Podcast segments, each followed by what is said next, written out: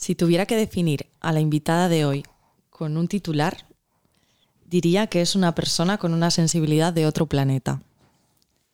Y si me dejaran añadir un subtítulo, diría que además es tremendamente graciosa. Porque si vas a sus redes, ella habla de amor, de desamor, de duelos, de rupturas, pero entre esas reflexiones profundas que escuecen, ella te cuela unos memes con los que acabas llorando de la risa. Sheila Valero, ¿qué tal estás? Hola Andrea. sabía que me iba a emocionar hoy contigo, pero no sabía que iba a ser tan pronto. es muy, muy, muy especial para mí que estés hoy aquí, así que muchas gracias. Empezamos por ahí. Gracias a ti por invitarme, Andrea. A mí también me hace mucha ilusión. Y nada, pues empecemos. Estudiaste psicología y te especializaste en un melonazo. Sí. Rupturas y dependencia emocional. Se dice pronto. ¿Qué te lleva a especializarte en eso? Bueno, yo creo que lo llevo en el ADN. Tanto lo de ser psicóloga como lo de haberme especializado en el área que lo hice. Desde que soy pequeña he sido la típica niña abuela, de esa que te dicen, eh, tú calla niña que esto es de adultos. Pues yo me quería meter ahí, pero no me dejaban. Entonces siempre me ha gustado muchísimo escuchar a las personas, escuchar lo que les preocupaba. Siempre he visto como las soluciones claras y sabía que este era mi sitio. De hecho, no se me ocurría otra profesión que no fuera esta. Y el tema de especializarme en rupturas y dependencia emocional pues fue viniendo.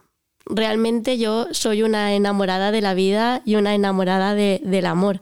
Desde que tengo uso de razón he estado buscando el amor. Eh, recuerdo de ser pequeña y, ir en coche con, mi padre escuchando a Alejandro Sanz y ir metida como en, mi mundo, en mis historias de amor, del chico que me gustaba de clase. Además, te cuento siendo muy, muy, muy pequeña. Eh, entonces, bueno, luego me hice más mayor, era un filón tremendo para meterme en líos sentimentales. Eh, terminé estudiando psicología y cuando empecé a trabajar asistí a una charla de Silvia Congost, que es una referente en el mundo de la ruptura y la dependencia emocional, y yo ya estaba trabajando. Pero en psicología, en la carrera, no nos hablan de estos temas, ¿vale? Y, me fui a la charla de esta chica y dije, ostras, digo, esto es lo que me ha pasado a mí siempre. Siempre eh, me he relacionado de esta manera. Entonces es que como que conecté mucho con, con algo de mí y con algo que no me habían contado nunca tampoco a nivel profesional. Y a partir de ahí empecé a asistir a cursos, a leer muchos libros, me especialicé con ella, hice la formación, el máster en dependencia emocional. Y así fue como surgió todo. Surgió realmente de, escucharme a mí, de escucharme que, era lo que me movía a mí, que era lo que entendía, con lo que conectaba. Y así fue como elegí esta especialidad nos encontramos mutuamente. Es que es muy bonito porque dices, ¿no? Tú fuiste a esas charlas y dijiste, esto me ha pasado a mí siempre. Y esto se ha repetido muchas veces ya en, los capítulos que llevamos, en los episodios que llevamos.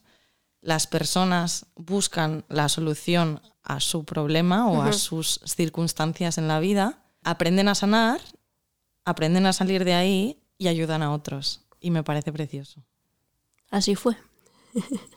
He empezado este episodio hablando de tu sensibilidad, porque, porque soy tu amiga y he podido verlo en primera persona.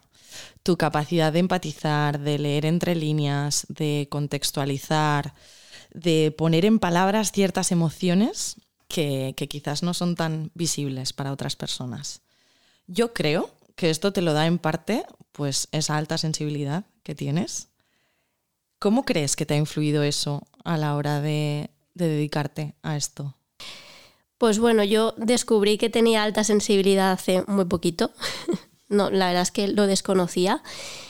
En algunas ocasiones ha sido un poco jodienda, porque es verdad que cuando estás tan conectada con el mundo, con los estímulos, a veces el mundo es sobrecogedor, las personas son sobrecogedoras, pero creo que eh, esta característica mía me la tomo como un don, porque es el don que me permite conectar con la gente Y es lo que dices, yo veo cosas donde nadie ve nada. Y para la gente de mi alrededor es un poco putada, entre comillas, porque tú llegas al sitio y sin que tú hables yo ya sé que te está pasando algo y más o menos me puedo hacer una idea de lo que te pasa. Y a veces las personas no les apetece hablar de esas cosas, ¿no? Eh, entonces como que lo, veo claro. Creo que, que, esta característica mía me ayuda a tener muy buen ojo clínico. De hecho es algo que me, que me destacan mis pacientes, es algo que me dicen mucho en plan jolín, es que enseguida te has dado cuenta por dónde iban las cosas. He oído a muchos psicólogos, pero nadie ha visto lo que tú estabas viendo. Y creo que eso para la profesión a la que yo me dedico es, es una virtud. Y aunque a veces he renegado de ser tan sensible, y los de mi alrededor, mi pareja, muchas veces reniega de mi sensibilidad. No me puedo imaginar por qué. pues reconozco que a veces es un poco pesado en ese sentido, pero, pero creo que es una maravilla. Es que yo creo que algo con lo que me puedo identificar es esa alta sensibilidad en la que tienes como la cara A, que es qué bonito, es un don, como decías, conectar, y la cara B, que a veces dice que se pare el mundo, que me quiero bajar un ratito. necesito cavar un hoyo y meterme dentro y no existo para nadie. por favor, no, no, tenéis mi número de teléfono, no, no tengo teléfono. Me voy a la cueva. Normalmente llevo el móvil en silencio porque no quiero saber nada del mundo. no quiero que suene, no quiero más Me abruma, me abruma. La tele en mi casa está siempre apagada. E, eso de comer en España se lleva mucho, lo de comer con la tele enchufada. Llegas a los hogares y la tele está enchufada. Yo, es, es entrar a una casa donde la tele está enchufada y ya me empiezo a poner nerviosa porque es como mucho estímulo para procesar y colapso, no puedo, no puedo. Madre mía. Y la cara B, pues me imagino que será esa necesidad de tomar un poco de distancia a veces, ¿no? De las historias que te llegan, de las historias que te cuentan. Em, no sé, ¿cómo lo has vivido a eso? A ver, eh, sí que te digo que tengo la habilidad de separar trabajo de vida personal. Es como yo te ayudo, para mí eso es un privilegio y estoy súper agradecida de que la gente cuente conmigo para acompañarles. Pero llego hasta aquí, de aquí allá ya es tuyo. Claro. Yo te, yo te guío, pero solo te puedes salvar tú a ti misma. Eh, entonces, claro, yo ya llego a mi casa y yo he soltado mochila. Qué guay. Sí, qué guay que... no, no me la llevo conmigo, pero es verdad que al trabajar escuchando todo el día dificultades, problemas, preocupaciones, cuando es tu turno de socializar, tú ya has cubierto el cupo de socialización. Claro. Por lo tanto, ahí ya necesito dosificarme mucho. O, ¿sabes esto de que quedas con tus amigas para hablar y evidentemente hablamos de nuestros problemas y de nuestras preocupaciones? Y yo lo que quiero hablar es de risas, de, chorradas. De lo que he visto en el anuncio de la tele. Exacto. Entonces, eh, eh, ese humor que me definías al principio creo que es como eh, mi forma de salvarme o de trabajar con esa mochilita que, me acompaña y que tengo que dejar fuera.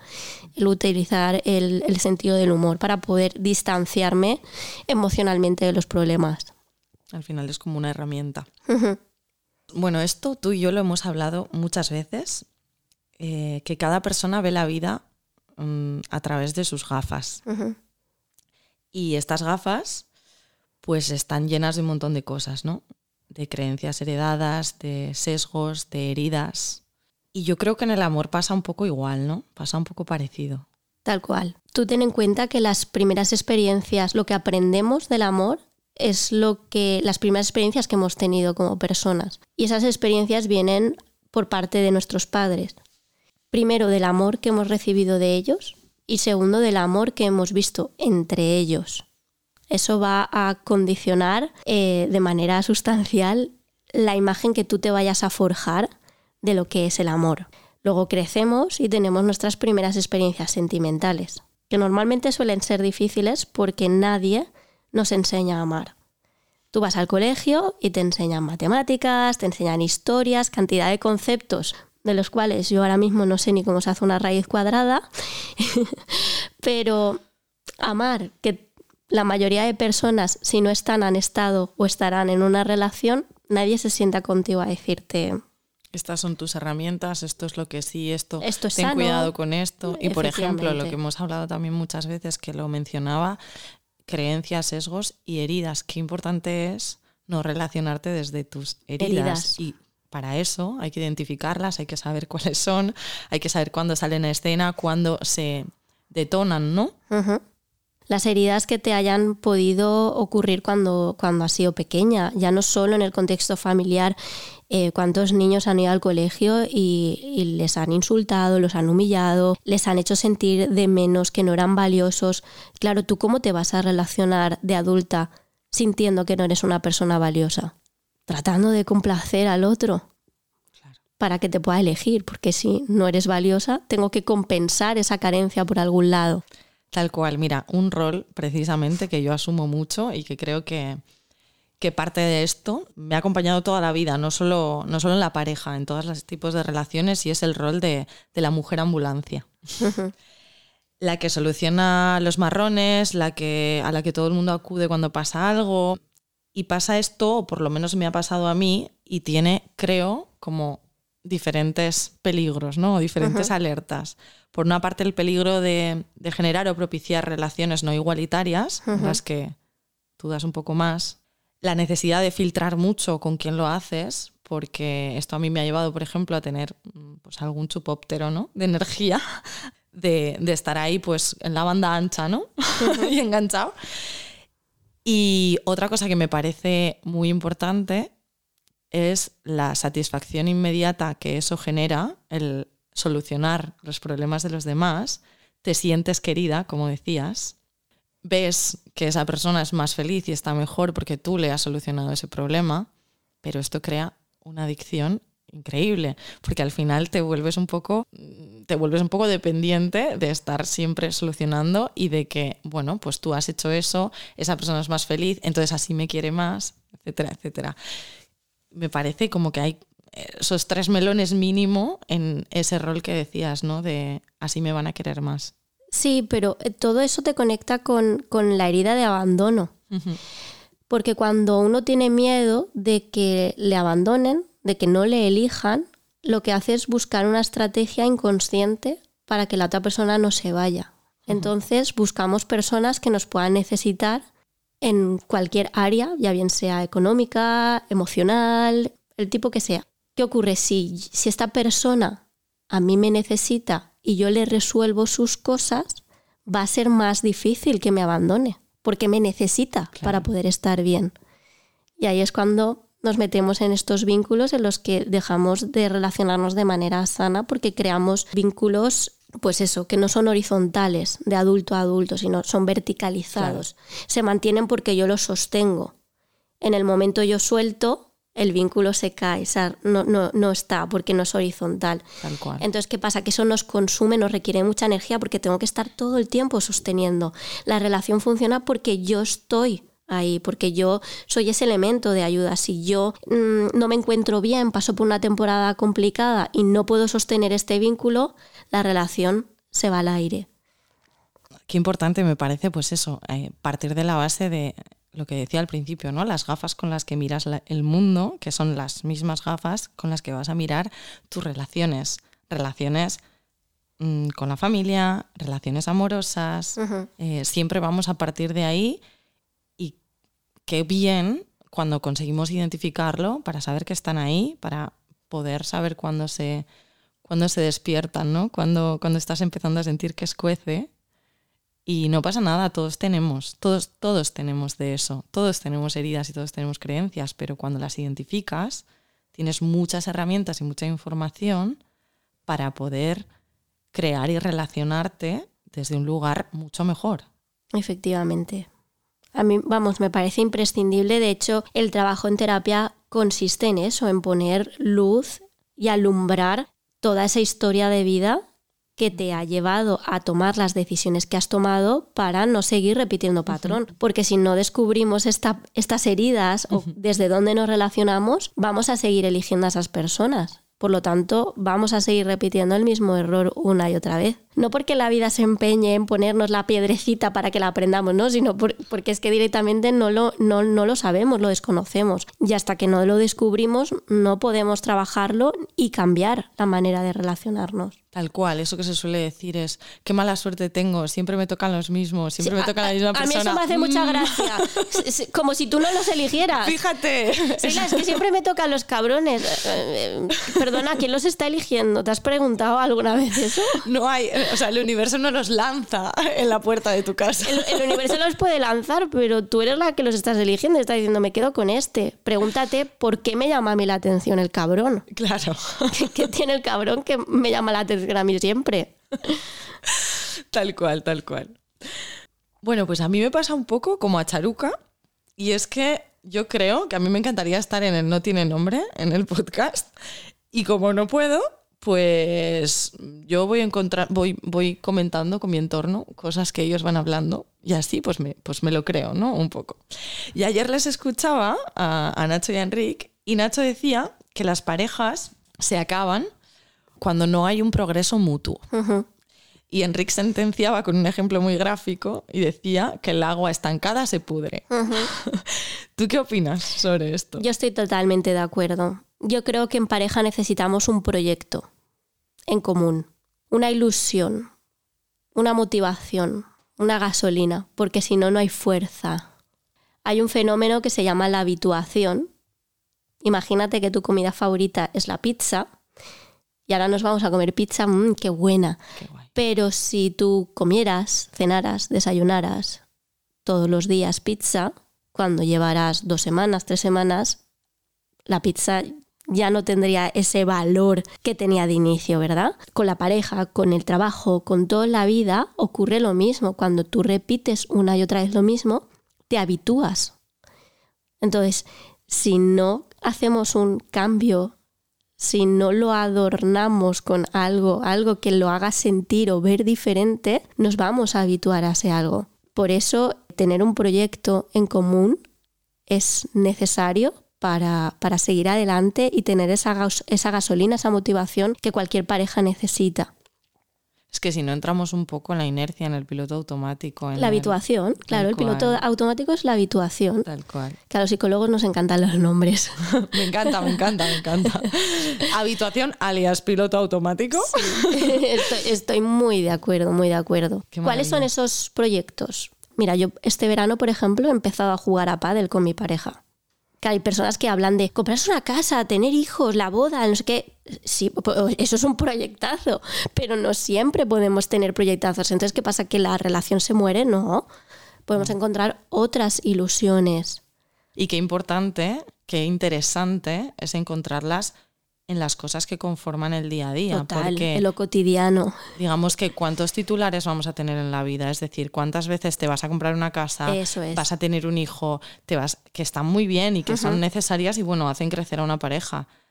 Pero más allá de eso, el día a día lo construimos con lo que vamos haciendo por el camino. Y si por el camino no creamos juntas, pues, pues es lo que pasa, ¿no? Pues que no hay progreso mutuo. no hay progreso. Y añado que de base la base tiene que ser buena. Tú puedes tener todos los proyectos del mundo que quieras, que esto pasa mucho, ¿eh? Eh, nos casamos y ay, la relación se desinfla. Tenemos hijos, la relación se desinfla, porque quizá la base no sea buena, ¿vale?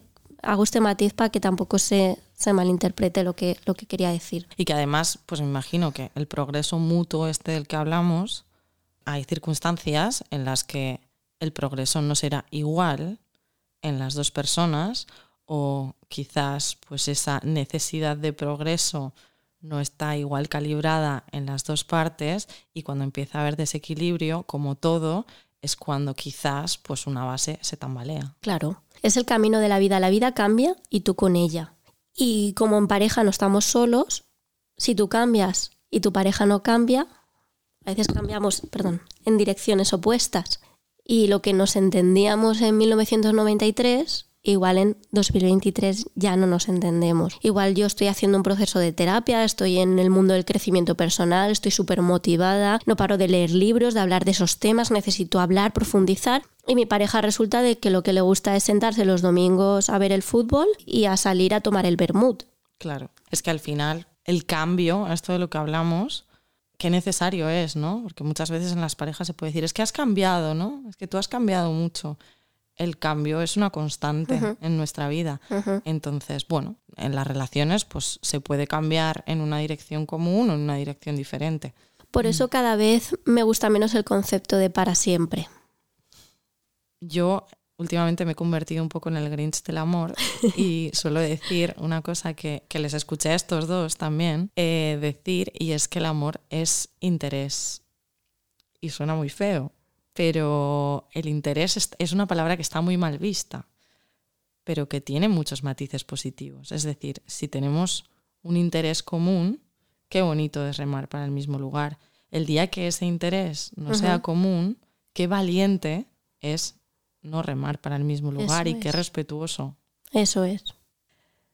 Pues a mí me gustaría lanzarte una pregunta más. Mm, si pudiéramos hacer un conjuro para crear la relación perfecta, ¿qué echarías? ¿Qué echarías en la pócima? A ver, echaría comunicación, pasión, ya no tanto pasión sexual, sino pasión de vida. De vida. Pasión por la vida, ¿no? Sí, pasión. Eh, sexo, amistad, compromiso y diversión. Qué bonito. ¿Sabes lo que es más bonito todavía? Tenerlo. Porque cuando me estás preguntando por estos ingredientes, lo que he hecho ha sido pensar en lo que tengo al lado. Wow. Qué bonito. Pues yo echaría confianza también y ya echaría cosas más personales echaría ambición, porque eso del progreso mutuo me parece que es muy personal y es muy diferente para cada persona, pero para mí es importante que una persona tenga ambición. Llámalo X, la ambición que sea, pero que quiera más, de lo que sea, pero que quiera más.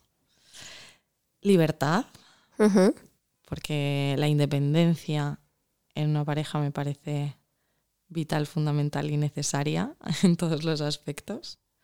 Admiración. Fundamental. Hombre. Y profundidad, amiga, porque siempre deep, nunca in deep. Nunca in deep. Este es un lema nuestro, siempre deep, nunca in deep. Tal cual. Y el sentido del humor, como has dicho, básico y necesario. Sí. Mira, me gusta que hayas sacado esto porque es uno de los ejercicios que yo trabajo en terapia. Mm. Tengo un listado de muchos valores y lo que les planteo es elegir entre siete u ocho cualidades que deberían de tener las personas que eliges, ya no solo con amor, sino amistad, relaciones de cualquier tipo. Y es impresionante porque, bueno, yo veo muchísimas personas a diario, eh, creo que todavía no hay dos que hayan elegido las mismas palabras. Y, cada uno elige las palabras en función de cómo son. Es decir, tú has elegido, por ejemplo, independencia, ¿no? Libertad, porque es una persona muy independiente, ¿no? Como las cosas que has elegido me hablan mucho de ti. Es como, evidentemente ha elegido eso, no, no podía elegir otra cosa. No iba a elegir otra cosa, está claro. No iba a elegir tranquilidad. Venga, y vamos con, las preguntas que le hago a, todas las personas que pasan por aquí, porque esto es. Este podcast es mi gran excusa para conocer a gente curiosa y yo sé que eres una persona muy curiosa. Y mm, quería saber qué es la curiosidad para ti. Em, la curiosidad es el mapa. Yo creo que es el mapa que te va indicando el camino, por dónde es. Me gusta, me gusta la idea de que sea un mapa. Al final es lo que te va llevando, ¿no? En la exploración. Exacto. Porque, claro, el- el- el- es como la, la- la gasolina, ¿no? Lo que te. lo que te mueve dentro. Entonces, es lo que te va marcando. La curiosidad. Lo de la gasolina para mí es tal cual. Yo siempre digo que tengo dos motores en mi vida. Una es la curiosidad y la otra es la intuición. Porque la intuición es mm, otra de las cosas que me llevan y que hay algo dentro que me dice, esto sí, esto no, por aquí, por allá. Y lo que me lleva a explorar esas cosas que sí, que no, que siento, que no siento, que veo, es la curiosidad al 300%. Ujú. Y otra cosa que me gusta preguntaros a, a todas las personas que pasáis por aquí es una curiosidad sobre ti. Y para que os sintáis un poco más a gusto, pues yo siempre voy por delante, siempre me lanzo primero. Entonces te vamos a conocer a ti también. Hombre, claro, Cada aquí podcast yo, cuentas una curiosidad. yo pido, yo pido que os mojéis, pero me mojo yo, tal cual, tal cual. Porque no, no se puede pedir sin dar nada a cambio. Pues hoy voy a contar una muy random, muy random, muy random. Igual la gente piensa, esta chica está un poco para encerrar. Yo no confirmo ni desmiento. Pero digo, mira, pues la voy a contar con una profesional cerca, así para que me psicoanalice un Me diagnostique. Vale, yo he avisado, ¿vale? Venga, va, vamos allá. Pues yo muchas veces, es que me da la risa de solo pensarlo, cuando voy a baños públicos y abro la puerta del retrete, pues muchas veces creo que me voy a encontrar a alguien muerto. Te lo digo en serio. Ahí está, curiosidad sobre mí, esta chica está para encerrar. Venga, yo te voy a hacer mi, mi por supuesto, ya sabes, siempre deep, nunca in deep. Ten- Tengo una teoría fantástica de por qué me pasa esto. Y creo que es por las típicas escenas de estas pelis de miedo, de suspense, de cuando era pequeña. Vale. El hecho de no haber sabido hasta que tengo 30 y muchos, que soy altamente sensible, mi, eh, mi sistema nervioso colapsa con, esas, con ese tipo de películas. Yo de hecho me he dado cuenta que no, no puedo ver cierto tipo de películas porque igual estoy una semana despertándome a las 3 de la mañana y encendiendo la luz. Entonces hay como escenas que se han quedado ahí atascadas en el cerebro y cuando voy al baño yo, yo las veo ahí y digo, uff, y me monto la peli de Spielberg. Así que Era mi teoría.